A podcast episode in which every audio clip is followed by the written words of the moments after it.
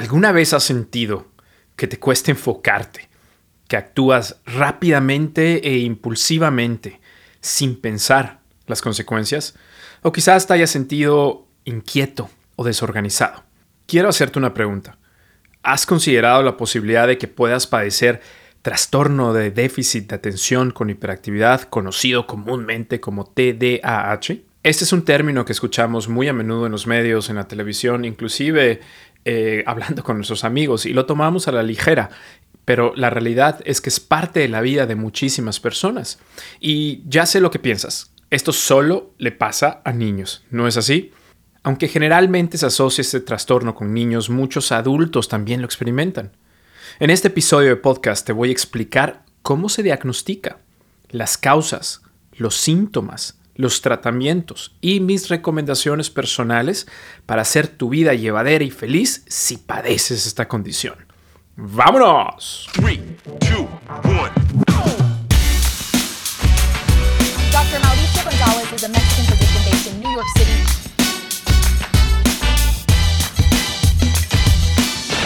Dr. Mao informa. Hola a todos, ¿cómo están? Les saluda su host, el Dr. Mao. Soy un médico especialista en medicina interna, medicina de emergencias y medicina de obesidad que practica y vive en New York City. Y este tema me encanta, es crucial en nuestra comunidad, el TDAH. ¿Pero por qué?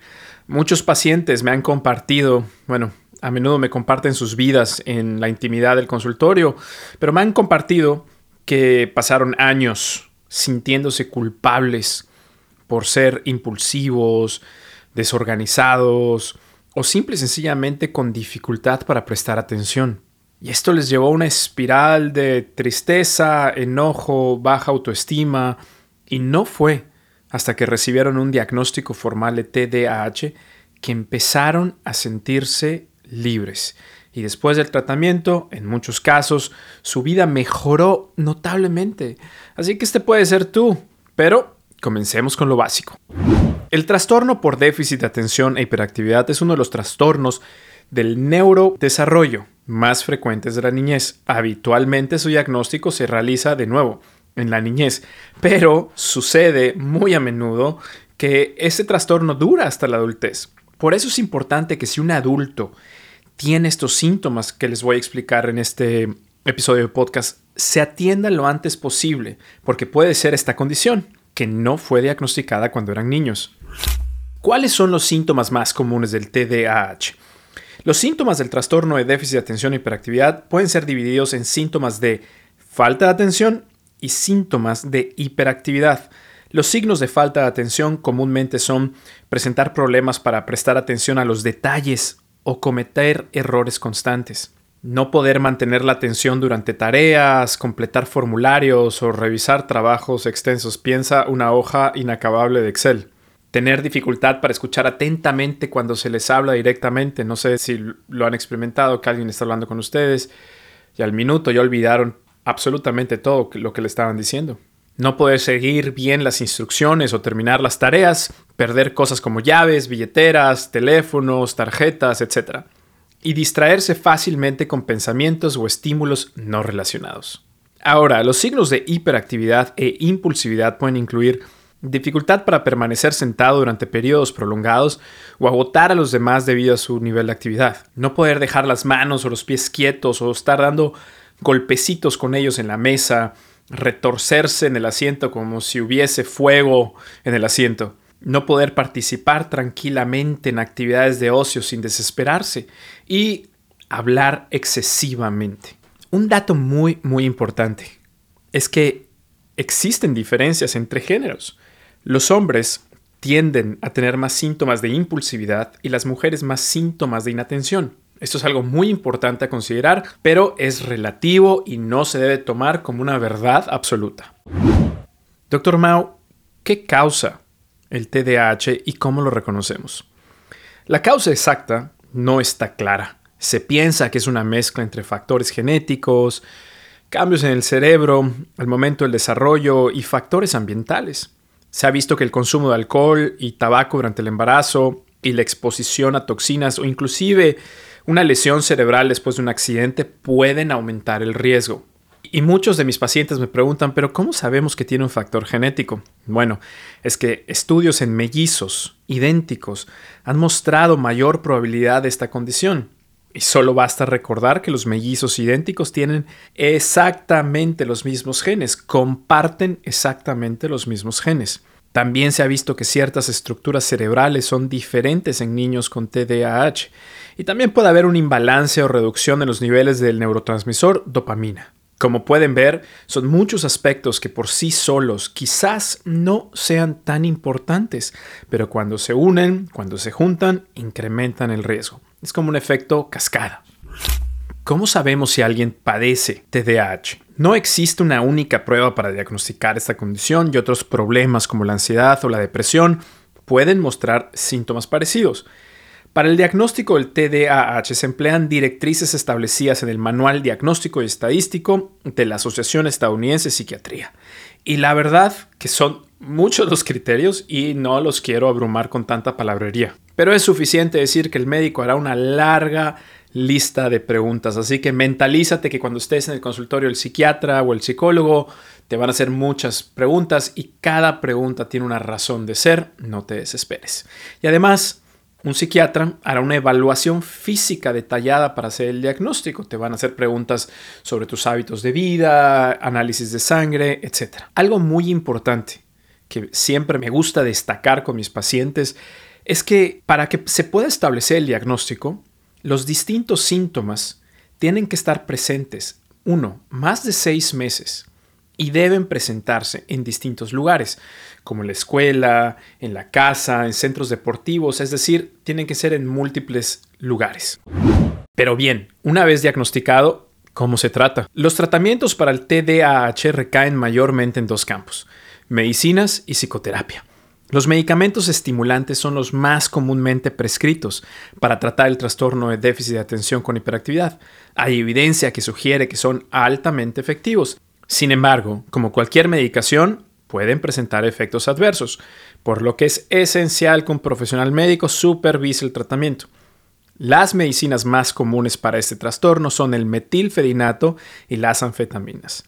También hay medicamentos no estimulantes como la atomoxetina, un mito que escucho a menudo en redes sociales, sobre todo de mamás preocupadas y con justa razón. ¿eh? Yo entiendo que las mamás tienen esta reticencia a dar medicamentos a niños tan chiquitos cuando padecen este, este trastorno y, lo entiendo perfectamente. Y un mito que circula es que estas medicinas, al ser estimulantes, pueden eh, aumentar la posibilidad de una adicción en la adultez. Y esto se ha popularizado mucho, pero la realidad es que se han hecho múltiples estudios y no se ha mostrado una relación entre estos medicamentos y la posibilidad de padecer una adicción más adelante en tu vida. Así que mamás, respiren profundo y recuerden lo más importante es la calidad de vida del niño. Ahora vayamos con la psicoterapia. Esta per se o por sí sola podría no abordar o tratar directamente los síntomas claves del trastorno, porque recuerden, es muy probable que es una mezcla entre factores anatómicos, genéticos, etc. Pero puede ser muy beneficiosa, bueno, no puede ser, es muy beneficiosa, yo he sido testigo de lo que la psicoterapia ha hecho por mis pacientes con este trastorno, porque les ayuda a las personas a manejar los retos diarios y gestionar el estrés, que es parte de, de la vida, que es parte de padecer este trastorno. Y la psicoterapia toma aún más importancia si además de este trastorno hay coenfermedades como la ansiedad o la depresión. Y la terapia con más evidencia es la terapia cognitivo-conductual. Aunque no es la única, es la que más datos tenemos que puede ayudar a los pacientes a tener una mejor calidad de vida. Muchas personas me preguntan si hay protocolos de nutrición o suplementos que puedan ayudar en esta condición. Un suplemento, por ejemplo, popular son los ácidos grasos omega 3 y muchas personas claman que puede curar esta condición.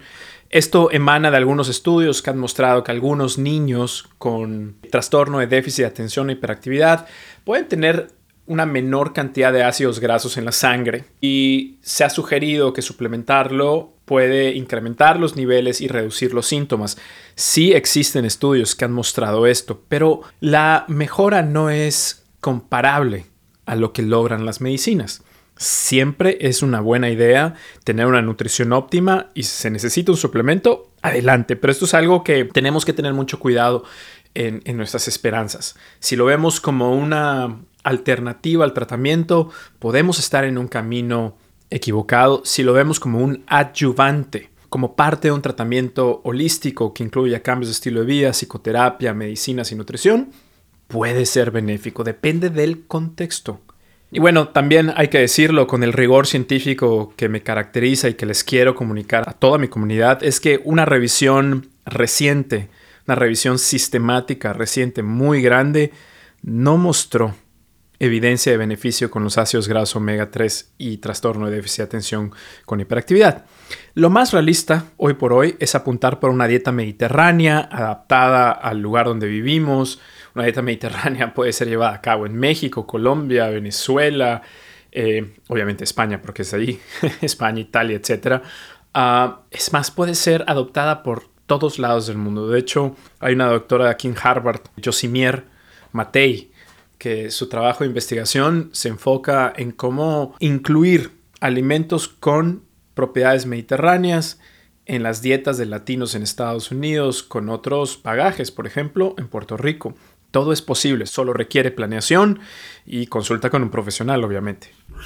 Pero seguro te estás preguntando, ¿qué puedes hacer por ti mismo si padeces ese trastorno? Además de tomar medicinas, además de ir con el psicólogo, hacer psicoterapia, eh, no fumar, etc. ¿Qué, ¿Qué puedes hacer por ti? Primero, respirar profundo y recordar que la combinación de medicación y terapia es lo más efectivo. Pero siempre hay cosas que podemos hacer por ti. Prácticas muy, muy recomendadas son aquellas que te pueden ayudar en la gestión de tus síntomas. Por ejemplo, mantener una rutina de ejercicio, especialmente cuando sientas una energía desbordante o inquietud o ansiedad. Seguir una dieta equilibrada y comer a horas fijas. Muchos de mis pacientes me dicen que si no comen a sus horas fijas, se ponen ansiosos y empiezan los síntomas a recrudecerse asegurarse de dormir adecuadamente, tienes que procurar un descanso de 7 a 9 horas por noche. Con la ayuda de tu psicoterapeuta, desarrollar habilidades de organización y planificación. Te tienen que enseñar a priorizar lo más urgente y anotar cosas como tareas, recados, citas y pensamientos esenciales. Por ejemplo, a mí me funciona poner en mi checklist del día de lo que tengo que hacer no más de tres tareas al día para no sentirme abrumado y al mismo tiempo seguir avanzando en mis pendientes. Eso es un pequeño consejo. Vital es mantener contacto social y fortalecer las relaciones. Es bueno que programes tiempo con amigos, sobre todo con aquellos que entienden y apoyan los desafíos que implica ese trastorno. O sea, gente que te quiere, te entiende y te apoya y que sabe por lo que estás atravesando. Y lleva un control de los medicamentos. Compra un pastillero para que no olvides los días. Inclusive hay aplicaciones que te pueden ayudar a recordar las medicinas a los horarios que los necesitas tomar. Y mi mejor recomendación es que evites sustancias como el alcohol, tabaco y drogas ilegales, porque esto muy fácilmente puede salirse de las manos, particularmente con este trastorno y puede traer muchos efectos adversos a tu vida. Y antes de irme te quiero recordar que inscríbete a drmauriciogonzalez.com. Te vas a inscribir a nuestro boletín informativo donde te vamos a mandar información de primera mano, artículos, recetas, inclusive en el futuro vamos a empezar a compartir algunas rutinas de ejercicio. Todo lo que necesitas saber para vivir una vida sana, llena de ciencia y sin dramas, lo vas a recibir en nuestro boletín. Así que inscríbete ahora mismo drmauriciogonzalez.com y lo encuentras en la descripción de este episodio. El TDAH puede ser un desafío, pero con la información y el apoyo adecuado se puede manejar con éxito. Si te ha sido útil escuchar este episodio, por favor dale like y suscríbete a mi podcast. No olvides, por favor, compartirlo con quien creas que puede ayudarles. Hasta la próxima. Doctor Mao informa.